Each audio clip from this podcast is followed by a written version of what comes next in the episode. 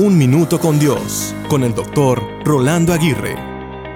¿Cuántos de nosotros nos hemos arrepentido de palabras que hemos dicho en los momentos menos indicados?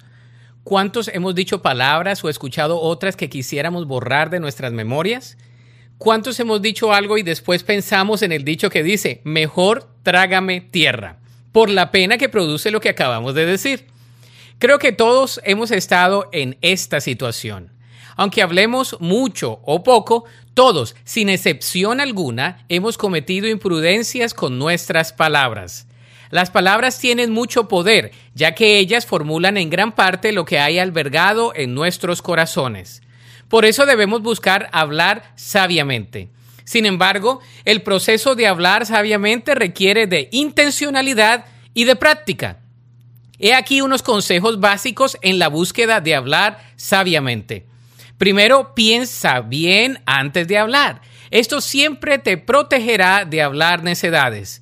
Segundo, ejerce la prudencia y usa la respuesta blanda, la cual minimiza y termina con muchos argumentos y discusiones que querrán venir en tu contra. Tercero, sé un buen oidor antes de ser un buen hablador. Por último, pídele siempre la dirección de Dios para que en cada palabra le honres a Él. La Biblia dice en Proverbios 15:4, las palabras suaves son un árbol de vida, la lengua engañosa destruye el espíritu. Para escuchar episodios anteriores, visita unminutocondios.org.